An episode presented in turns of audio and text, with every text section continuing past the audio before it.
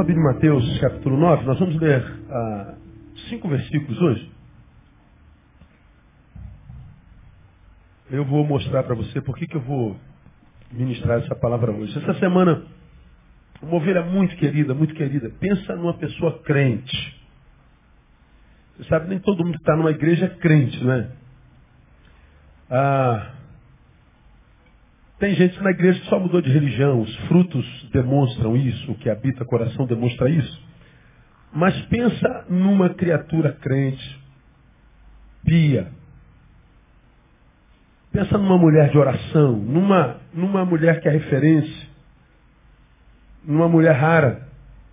E está comigo aqui há uns 20 anos, eu estou há 24 quase, ela está há uns 20 anos aqui. Chegou, nossa igreja ainda era muito pequenininha, era só aquele templozinho atrás. Uma mulher que benção, benção, benção, benção, benção. Semana eu atendo e eu, eu, eu ouço o seu coraçãozinho. Ela está aqui nessa noite. E ela passa por uma luta talvez das mais ferozes que já travou na vida. E no, no conteúdo da nossa conversa, essa filha amada é uma filha amada, mas é mais velha que eu. Ela disse uma frase, pastor, eu não aguento mais orar. Eu não tenho força nem para orar mais. Me ajuda, peça a Deus para me ajudar, ora por mim, eu não estou com força nem de orar mais. Ah, um ser humano dizendo que chegou no limite. Quando essa amada irmã diz, eu não estou com força nem para orar, ela está dizendo, de fato, de verdade, pastor, eu eu não aguento mais esperar. Se ela está orando, está orando por algo. Se é uma mulher de Deus, não pede besteira. Ela pede por algo importante. E é verdade, eu sou testemunha disso. Mas ela pede há tanto tempo. E o que ela veio falar é, eu cansei de pedir, quando é que Deus vai me ouvir? Se é que vai. Bom, ouvir ele vai. Ele sempre ouve. Só que, como eu e você já aprendemos, Deus pode responder a nossa oração de três formas. Qual é a primeira resposta? Sim. Qual é a segunda resposta que ele pode dar? Não. Qual é a terceira resposta? Espera.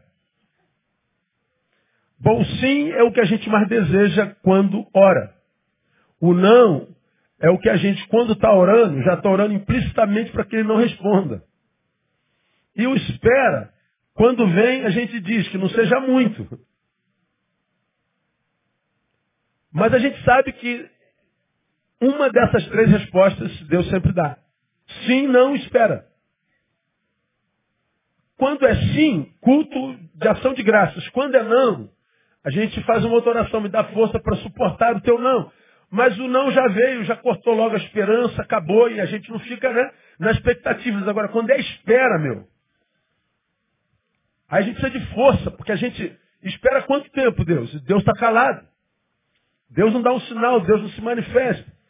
E depois de muitos anos clamando, essa irmã disse, eu cansei de orar, eu estou cansando de esperar. Na verdade, é o que ela está querendo dizer. Aí eu, eu me lembrei desses, desses versículos que eu queria compartilhar não só com a irmã, mas com você que de repente está aqui, a quem Deus está amando demais nessa noite, porque também está cansado de esperar.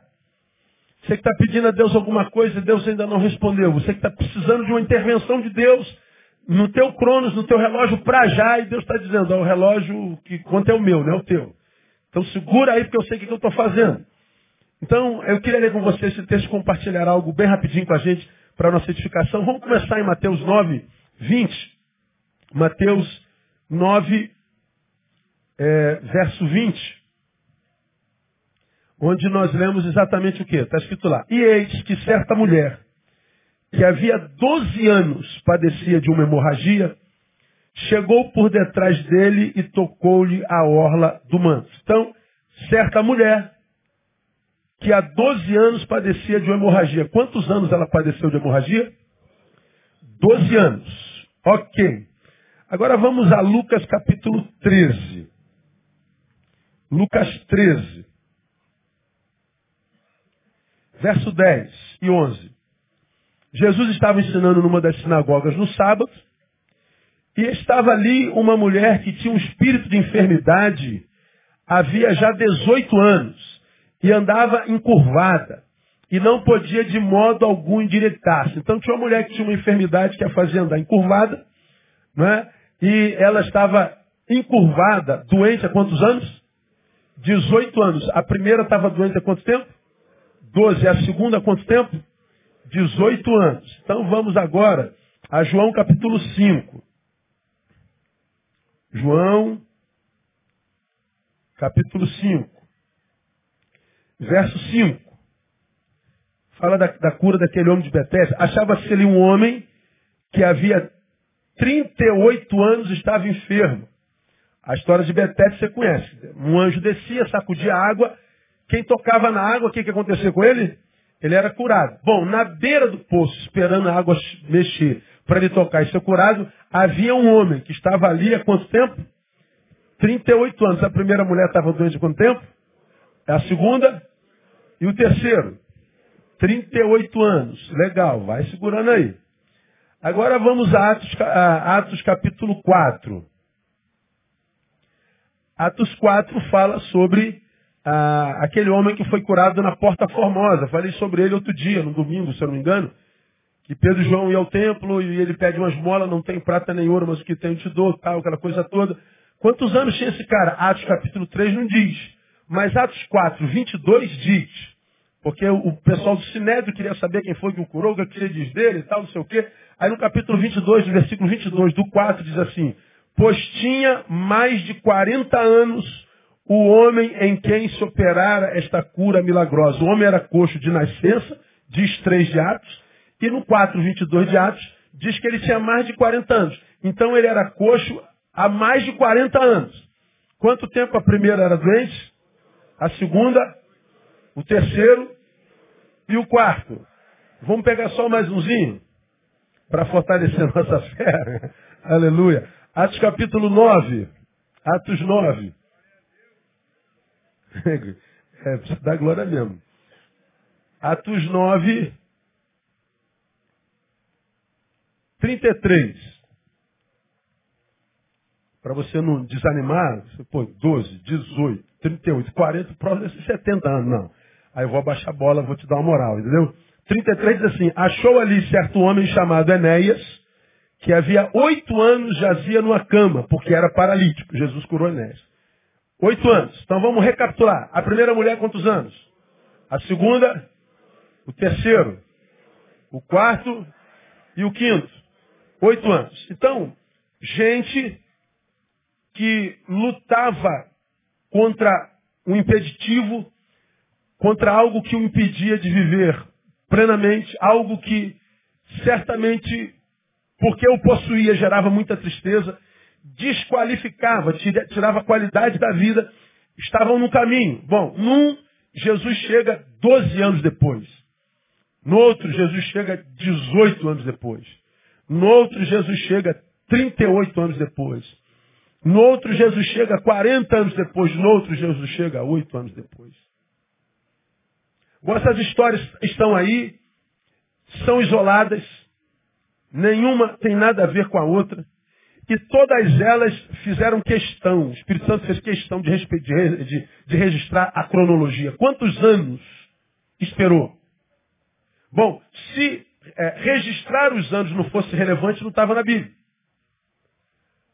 Mas o Espírito Santo se preocupou em revelar quantos anos esses homens esperaram. Quantos anos esses homens estavam doentes, essas pessoas estavam doentes? E se, se, se, se fez questão de revelar a cronologia, bom, há, há, há algo a se aprender com isso.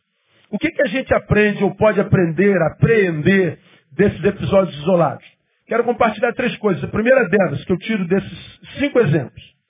Nem sempre os milagres de Deus são instantâneos.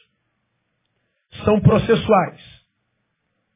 Repita comigo. Nem sempre os milagres de Deus são instantâneos. São processuais. Ou seja, é um processo.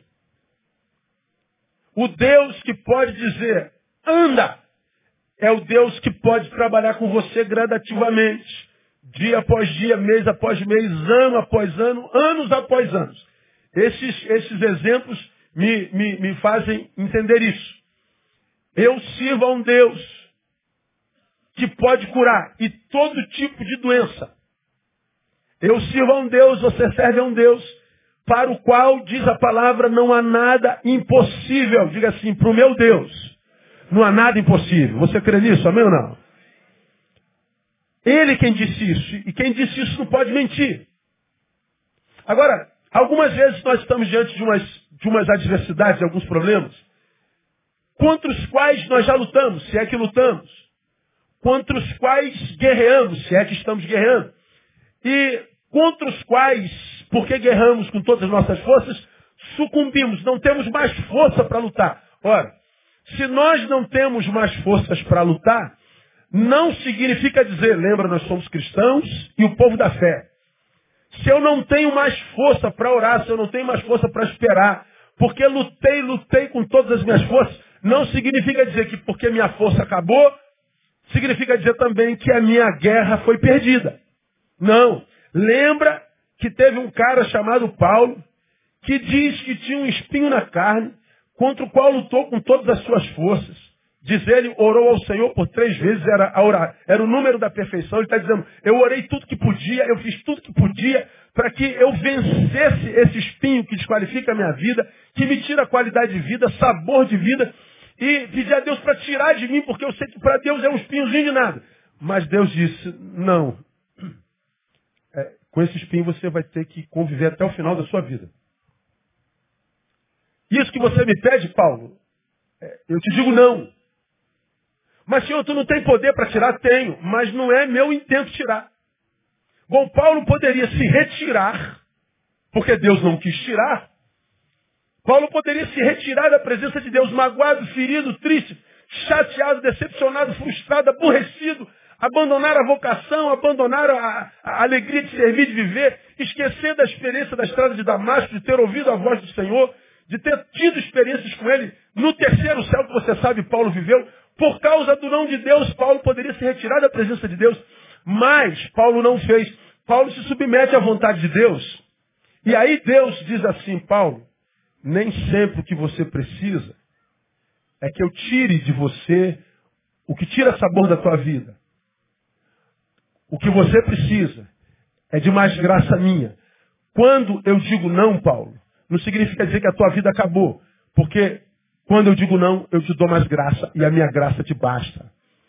Paulo acredita de que o que desqualifica não é o espinho na carne, mas é a ausência de graça, pouca graça, o afastamento da graça. Então Paulo, com espinho ou sem espinho, ele continua adorando ao Senhor, porque ele mostrou ao Senhor, com a postura dele, que o que ele precisa é da graça de Deus, a graça basta. Porque ele experimentou a graça de Deus, você vê Paulo dizendo, escrevendo aos Coríntios, diz que quando eu estou fraco, aí então é que eu sou o quê? Forte. Por quê? Porque ele está dizendo o seguinte, a minha força acabou. Mas porque eu perdi a força, não significa dizer que eu perdi a batalha. Porque se eu fiz tudo que podia, de modo a perder minha força, quando a minha força acaba, aí é que entra o Senhor. Quando entra o Senhor, é que a vitória vem, meu irmão. Escuta o que eu estou te falando. Minha irmã, eu já disse isso a você no gabinete essa semana. Você já está curado, eu sei disso, no nome de Jesus. Mas eu quero abençoar o seu coração que está aqui esperando pelo Senhor, lutando contra algo há tanto tempo está dizendo, ah, o teu coração já está começando a te trair, dizendo, Deus te abandonou, Deus esqueceu de você. O inimigo já está usando alguém para dizer, onde é que está teu Deus? Cadê teu Deus que não se manifesta? Você não é filho de Deus? Você não é crente? Você não é homem do Senhor? Você não é homem de oração? Você não é fiel a Deus? Cadê teu Deus? Bom, teu Deus está no mesmo lugar, ouvindo a tua peleja, e você fique tranquilo. Se a tua dor acabar, se a tua força acabar, melhor dizendo, como acabou da minha querida irmã, o Senhor está dizendo, na tua fraqueza, que você vai ver a força que você tem, porque entre o meu poder eu vou te dar vitória no nome de Jesus. O que você não pode esquecer, guarda isso aqui, ó, fala para mim. O fim da força não é sinônimo de derrota. Pode ser a semente da vitória. Então diga para quem está do seu lado, mesmo fraquinho segue, irmão. Está recebendo essa palavra, meu nome? Acabou a força, não é o fim. Você pode estar tá pronto para tomar posse da força de Deus. Então lembra, os milagres de Deus nem sempre são instantâneos, são processuais. Com isso também eu quero dizer o quê? que os que só se lembram de Deus para receber o milagre, só fala com Deus quando está precisando do milagre. Só lembra de Deus quando precisa do milagre. Só, se, se, só aparece na casa de Deus quando precisa do milagre. Só lembra que existe um Deus quando precisa do milagre. Só lembra de Deus quando já se esqueceu de si. Ou seja, quando não, não, tem mais jeito. Então é aquele, aquele cara interesseiro, aquele filho interesseiro. Quem só se lembra de Deus para receber milagre, corre um sério risco de se decepcionar com ele. Sério risco. Qual o problema da decepção de um filho de Deus com o seu Deus? Qual o problema da decepção de um homem com Deus? O problema é que quando eu me decepciono com Deus, Deus deixa de ser Deus para mim. Eu que sou decepcionado. Ora, quando é que a gente se decepciona com alguém? Ah, pô, estou decepcionado com você, viu, Leônidas? Estou decepcionado. Por que, que eu me decepcionei com Leônidas? Me ajuda aí. Porque eu, não, nem traído. A decepção não é só pelo fato de ser traído, também. Mas eu posso ter é, projetado no Leônidas uma, uma, uma reação é, porque imaginei-o amigo, eu projetei nele, na amizade que temos, uma reação ante a minha necessidade. Pô, o, o, o Leônidas está vendo, cara, que eu não estou conseguindo carregar esse saco de cimento, ele sabe que eu tenho um problema na coluna. Pô, ele está sentado ali, o cara é forte. Pô, ele vai me dar uma moral. Pô, mas o Leônidas finge que não te vê. Na minha cabeça já está uma verdade inalienável. Ela é uma verdade, é um, é um fim da história, certo? Bom, o Leônidas vai passar, vai me ajudar e vai ficar tudo bem, não tem problema nenhum. Por que, que não tem problema algum? Porque eu sei que é um Leônidas. O Leônidas vai me dar uma moral. Na minha cabeça a história já está pronta, o fim já está pronto. A, a, a, a, interrupção não é uma, uma possibilidade. Machucar a coluna de novo não é uma possibilidade nem remota, não existe essa possibilidade. Porque, porque o Leônidas ali. Aí o que, que acontece? O Leônidas não me socorre, ou seja, frustra a história que eu tinha pronta na minha cabeça. Eu fico com saco de cimento e torço a coluna de novo. Aí eu fico doente na cama. E na cama eu vou culpar a quem da minha doença? O Leônidas. Porque ele poderia ter me ajudado e não ajudou. Bom, é a mesma coisa na relação decepcionado com Deus. Você projeta em Deus uma reação dele. Deus vai fazer assim, Deus vai curar, Deus vai dar nesse tempo, Deus vai fazer assado, Deus vai vir por ali, Deus vai ouvir, Deus vai agir, Deus vai, Deus vai. Na tua cabeça, a história está toda prontinha, não há possibilidade de frustração, porque Deus é fiel. Não há dúvida disso. Agora, se você é daqueles que só se lembra de Deus para milagre, e no tempo da dor diz Deus é fiel, saiba que Deus está perguntando a você, e você é? Na tua cabeça, na minha cabeça, na nossa cabeça. A gente que só tem essa relação utilitária com Deus.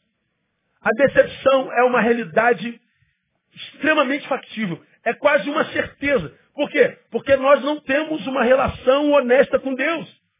A decepção nada mais é do que a desconstrução da imagem totêmica, ou seja, do Deus totem que nós temos dentro de nós. Um Deus que a gente controla as ações. Um Deus que a gente controla o cronos. Um Deus que a gente controla o tempo. O Deus que a gente controla.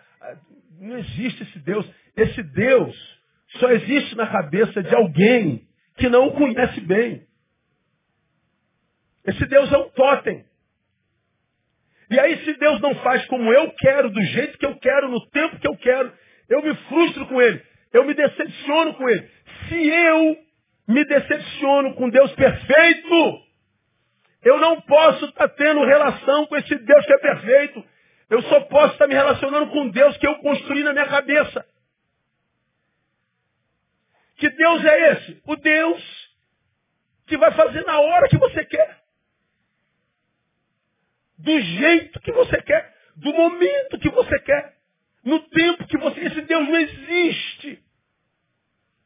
Isso é uma produção do nosso inconsciente dolorido, do nosso inconsciente machucado. A gente constrói um Deus para nós que só existe em nós que na verdade é um totem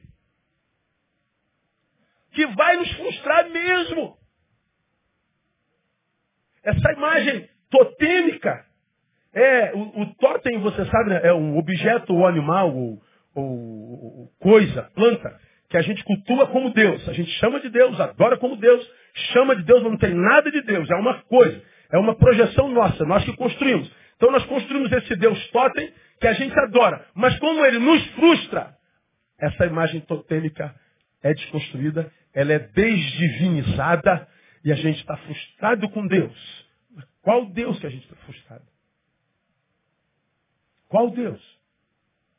Como você já me ouviu falar aqui uma vez, como que eu posso me frustrar com Deus perfeito? Como que eu posso me frustrar com um ser no qual, diz a palavra, numa sombra de variação? Ele não se move no seu caráter, não pode ser tentado pelo mal. Ele não pode ser tentado pela mentira, pela vingança, pela mediocridade. Ele é perfeito. Como que a gente pode se decepcionar com Deus desse? Bom, quando você se encontra com decepcionado, você está tá, tá se encontrando com alguém que não se relacionou com Deus certo. Esse é o perigo dessa relação utilitária com Deus. Sem sabermos, reduzimos Deus a um totem. Nós o tiramos do seu trono, nos sentamos no lugar dele. Nós dizemos o que queremos. Nós dizemos quando queremos. Nós dizemos como queremos.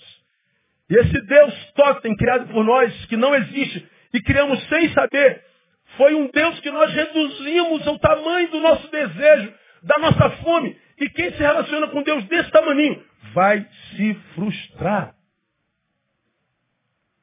É a, a, a comum decepção que vemos com relação a Deus hoje, como a gente se encontra com gente decepcionada com Deus. Como a gente se encontra com gente triste com Deus. Como a gente se encontra com gente chateada com Deus. Não foi o caso da irmãzinha, não. Ela veio falar dela, pastor, eu não estou aguentando mais orar. Mas porque ela não orava um totem, ela não estava frustrada com Deus. Ela estava frustrada com ela. Eu não estou conseguindo mais permanecer, prevalecer. Minhas forças estão chegando ao fim. Bom, mas ela compartilhou certo, ela falou certinho. Ela abriu o coração no momento certo. E o que, que acontece? Porque ela ora ao Deus certo, que desespera, que aumenta a graça quando não é o que ele tem para o momento essa pessoa ela vai sendo renovada a cada manhã na sua misericórdia. Porque a Bíblia diz, João, que nós somos abençoados com graça sobre graça. Todo dia graça de Deus na nossa vida. E Paulo diz que a graça basta. Agora, a comum decepção que vemos com relação a Deus hoje é produto dessa totemização inconsciente. Adivina dessa famigerada relação utilitária com Deus. Um Deus com o qual a gente não se relaciona. É um Deus que a gente usa. Não é um Deus que a gente ama e está com. É um Deus que a gente visita eventualmente para dele tirar alguma coisa. Essa é a relação da maioria dos crentes que eu conheço na vida. E aí, porque nós é, não temos relação, relacionamento diário, nós não temos intimidade, nós só passamos por ele quando a gente quer tirar dele alguma coisa. Aí a gente entra no processo de santificação. Por exemplo, você não fala com Deus nunca, mas chegou o tempo da dor. Aí você começa a mudar, por exemplo, teu Facebook. Não bota mais aquelas fotos que você tira com a cerveja na mão. Aí bota a oração do dia. Já viu os crentes orando no Facebook? Não tem nada mais louco, cara. Aí ele bota versículo, bota uma frase do pastor Neil. Ele, sei lá, ele bota a, a, é, a Igreja Batista Betânia, o melhor lugar para se estar. Ele bota a, oração no monte. Mas ele está querendo o quê? Ele está querendo comprar o coração de Deus. Veja, Deus, como é que eu estou me comportando bem. Veja se eu já sou digno de receber o que eu preciso. Mas você está se relacionando com que Deus, meu filho? Que Deus é esse que você está se relacionando? Como você tem ouvido dizer aqui, respeita a inteligência de Deus. Pelo amor de Deus, não chama Deus de burro. Ele sabe dos intentos do nosso coração. Essa decepção vem dessa relação totêmica.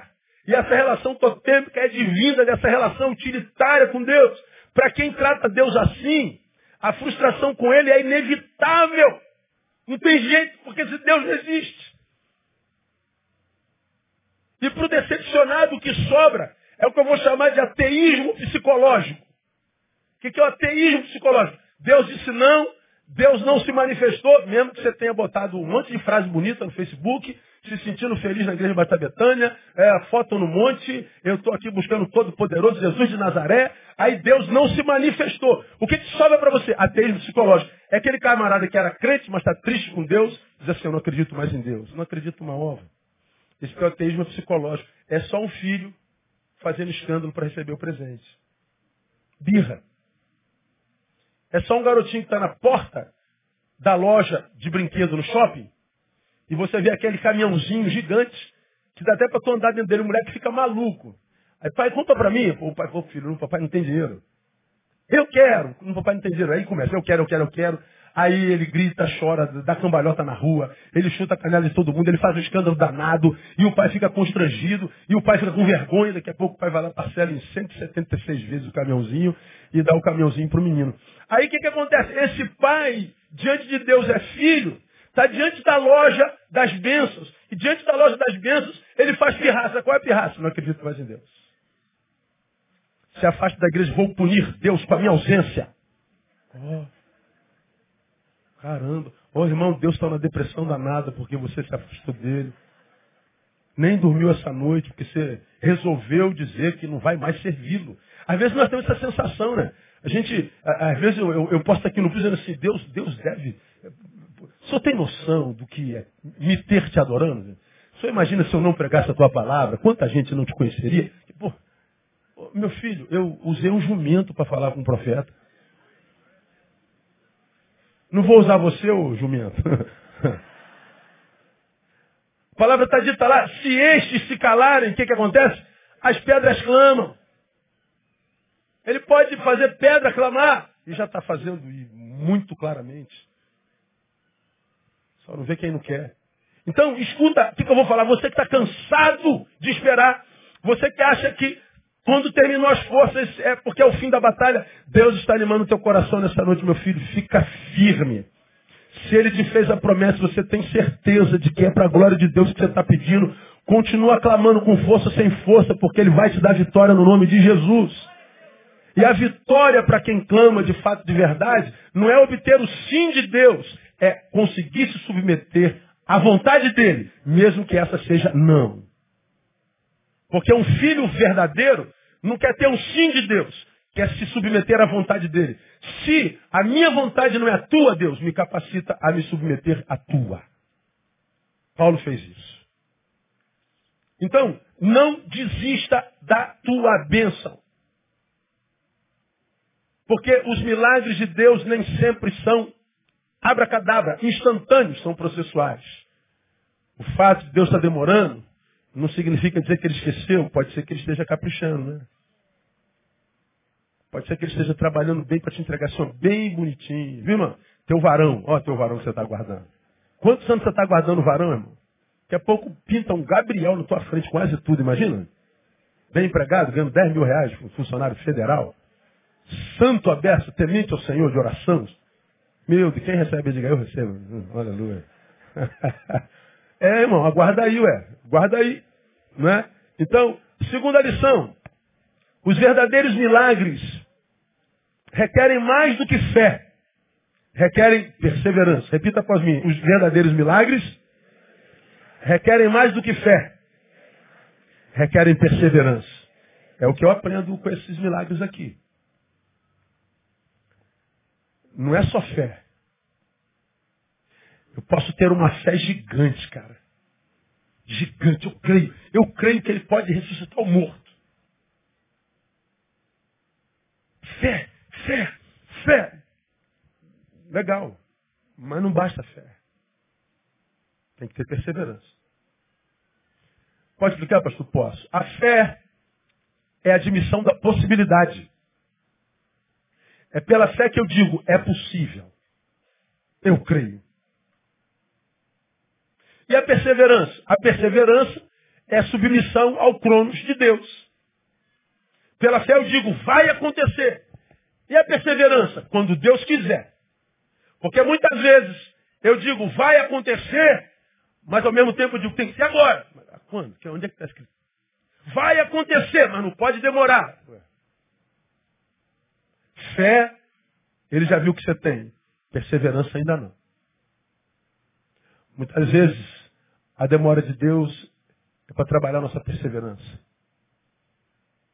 O quanto nós amadurecemos a capacidade de esperar em paz.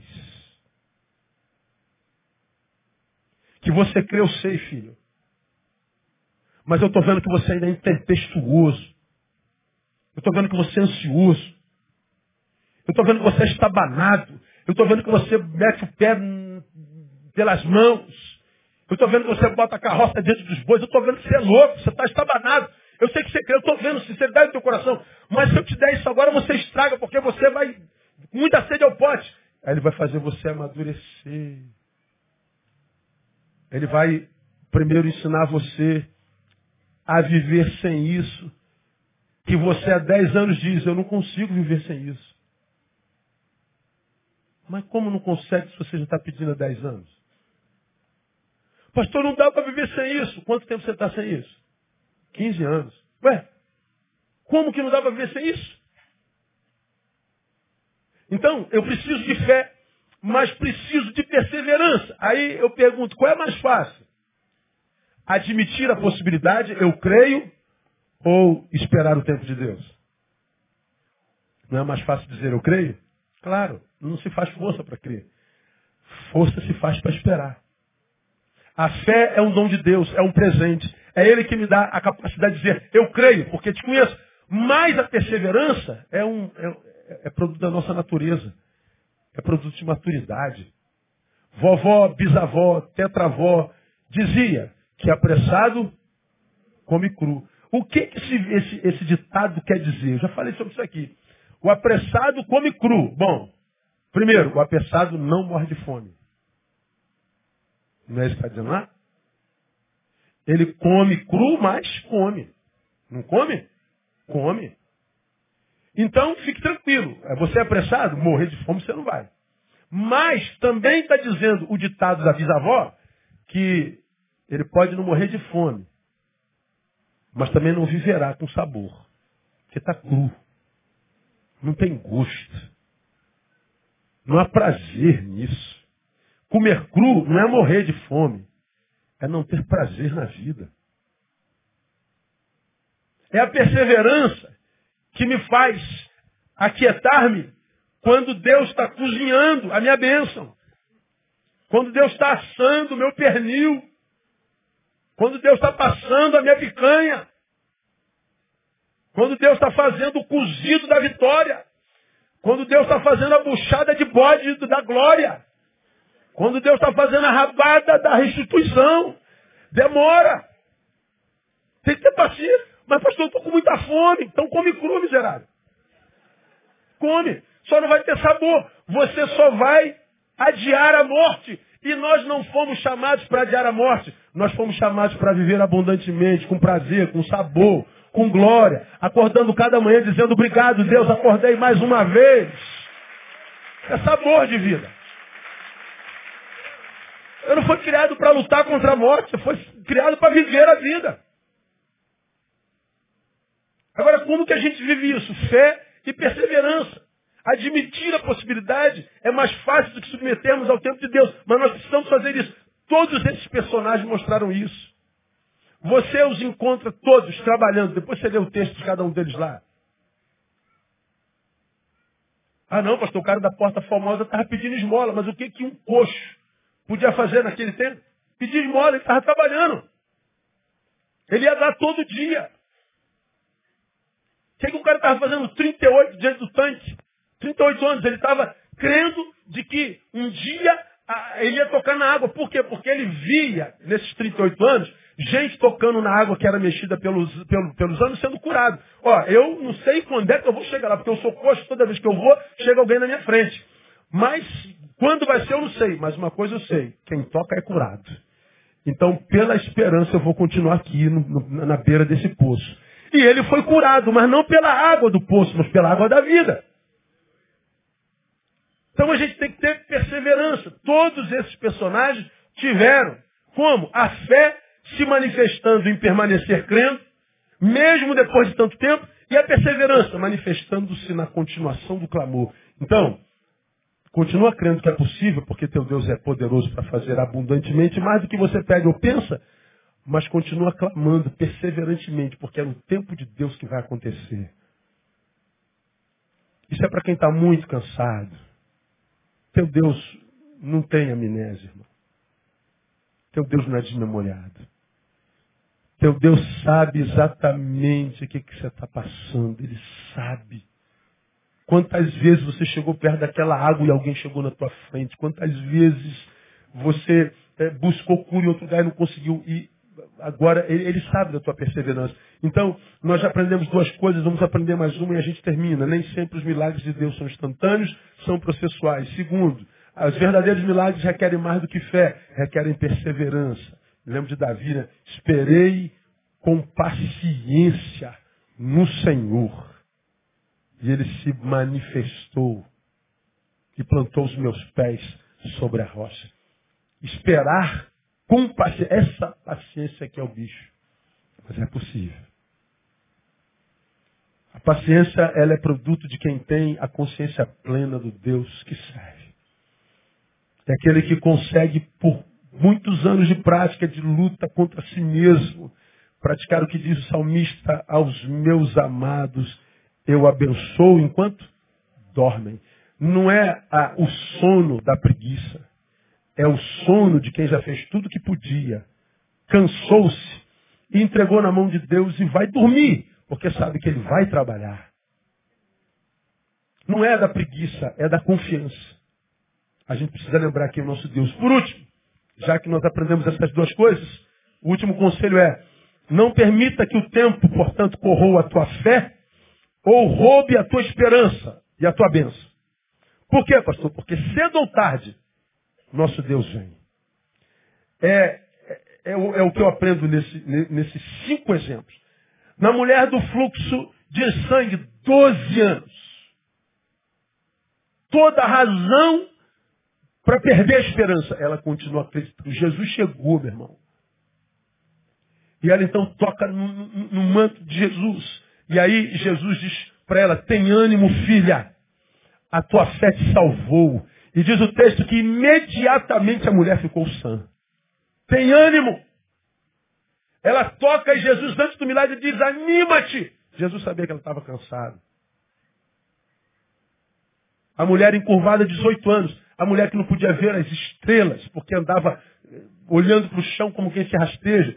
A mulher que não podia olhar num, olho dos seus amados, não podia olhar para o horizonte. A mulher que se curvava, diz o texto, e por 18 anos, diz o texto em Lucas 13, 12. E vendo a Jesus, chamou-a a si e disse, mulher, estás livre da tua enfermidade. Ao enfermo do tanque de Bethesda, 38 anos, levanta, toma teu leito e anda. E ele levantou, tomou o seu leito e andou. 38 anos. Ao que estava enfermo 40 anos. Não tenho prata nem ouro. Mas o que eu tenho te dou em nome de Jesus Cristo Nazareno. Anda. E diz o texto que ele não só andou, pôs de pé, andou, entrou no templo e começou a pular e adorar ao Senhor. Se ele não podia, já que pode, agora ele faz. Ele sabe viver as emoções corretamente. A Enéas, o paralítico, oito anos, Jesus te dá saúde. Levanta-te e faz a tua cama. E logo se levantou. Ah, é interessante a recorrência em que Jesus diz aos enfermos, levanta e toma a tua cama. Porque por muito tempo a cama te carregou. Cama é lugar do que, irmãos? De quê? de descanso, de dormir. Agora eu pergunto, cama é lugar de não fazer nada. Fazer nada cansa? Sim ou não? Tem gente assim, eu estou cansado de trabalhar, eu não aguento mais trabalhar. Quem está desempregado há muito tempo diz, assim, eu estou cansado de não fazer nada. Cara, eu não aguento mais ficar, não aguento mais, eu preciso fazer alguma coisa, eu preciso, pelo amor de Deus, eu não aguento mais. Qual é pior? Está cansado de trabalhar ou está cansado de não fazer nada? Não ouvi. Não fazer nada. A recorrência com a qual Jesus diz, toma teu leito, ou seja, o símbolo da tua inutilidade. O que gerou em você o maior de todos os cansaços, o da inutilidade. O que é lugar de descanso, mas por causa das tuas posturas, virou lugar te lembrava que a tua vida era inútil. É lugar de descanso, é cama, mas é lugar que por causa da tua postura e de como você estava, te lembrava de que você não precisava de mais nada, de que você era um pobre coitado. Jesus então diz assim, isso que virou símbolo da tua insignificância, da tua inutilidade, que te carregava como miserável, eu quero que seja a primeira coisa que você carregue, como quem diz isso aqui, que era o símbolo da minha desgraça. É agora a prova de que a graça chegou na minha vida.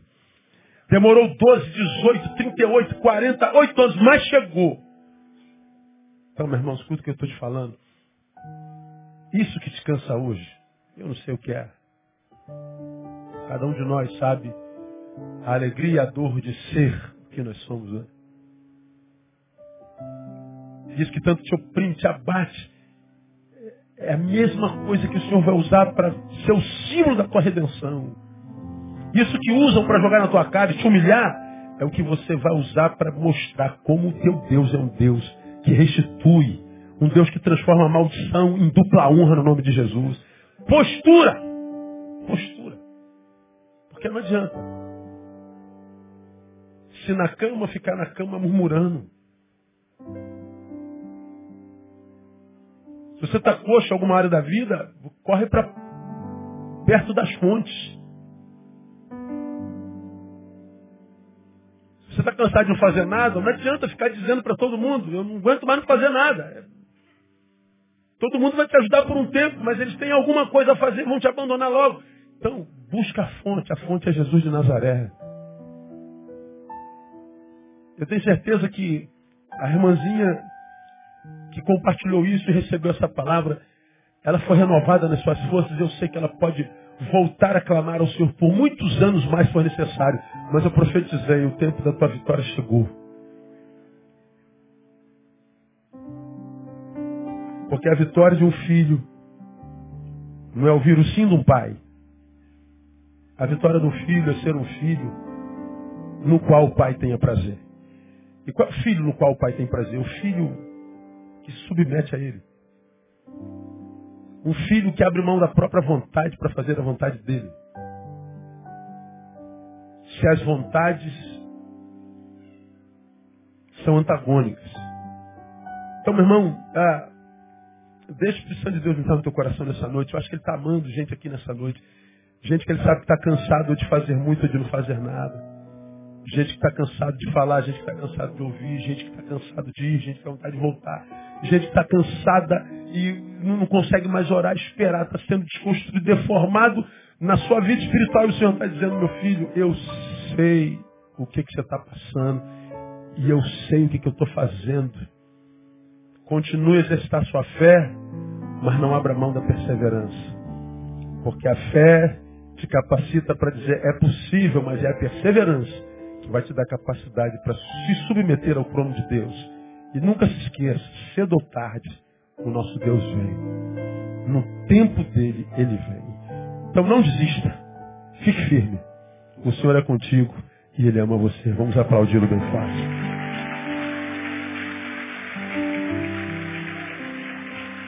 Glória a Deus. Vamos ficar em pé? Eu queria terminar o culto dessa noite mostrando uma, uma meme que já foi lançada na minha fanpage há muito tempo atrás. São palavras que tiram dos meus sermões e jogam. E essa foi uma delas. O Evangelho foi o método que Deus usou para nos ensinar a perder e não a ganhar.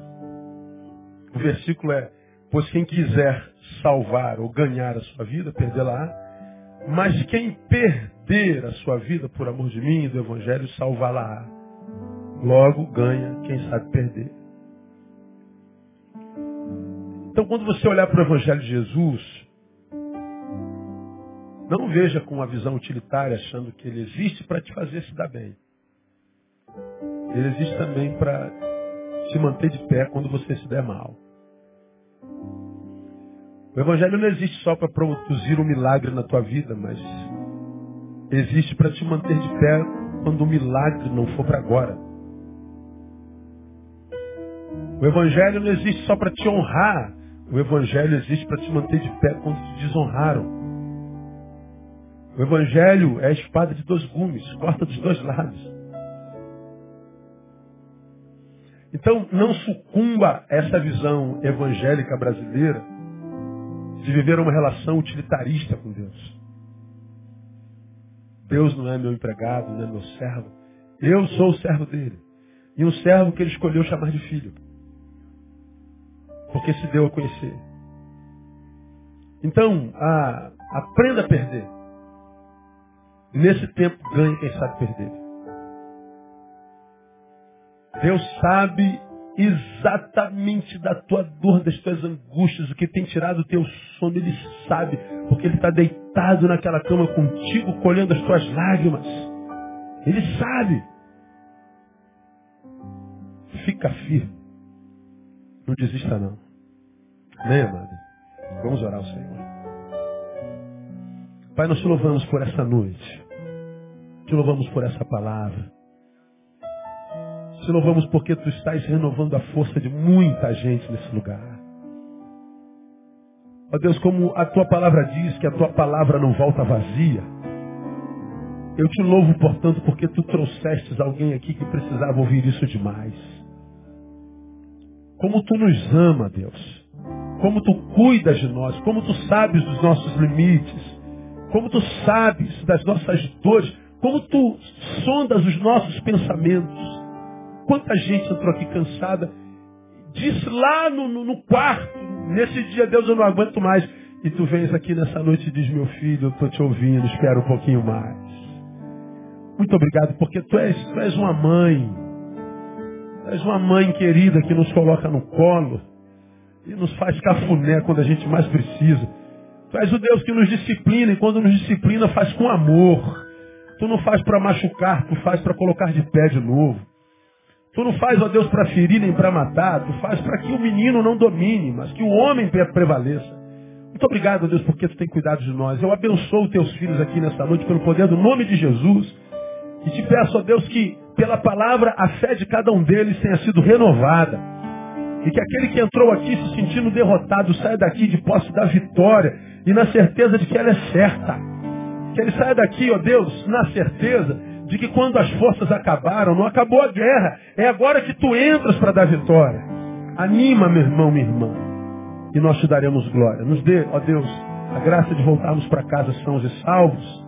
E nos dê, por Jesus de Nazaré, um restante de semana abençoado na tua presença. Nós oramos pelos méritos dele, de Jesus, nosso Senhor, que vive e reina para sempre. Amém. E aleluia. Aplauda o Senhor bem fácil. Deus abençoe você. Até domingo, permitindo, Pai. Não saia sem dar um abraço no irmão que está do seu lado.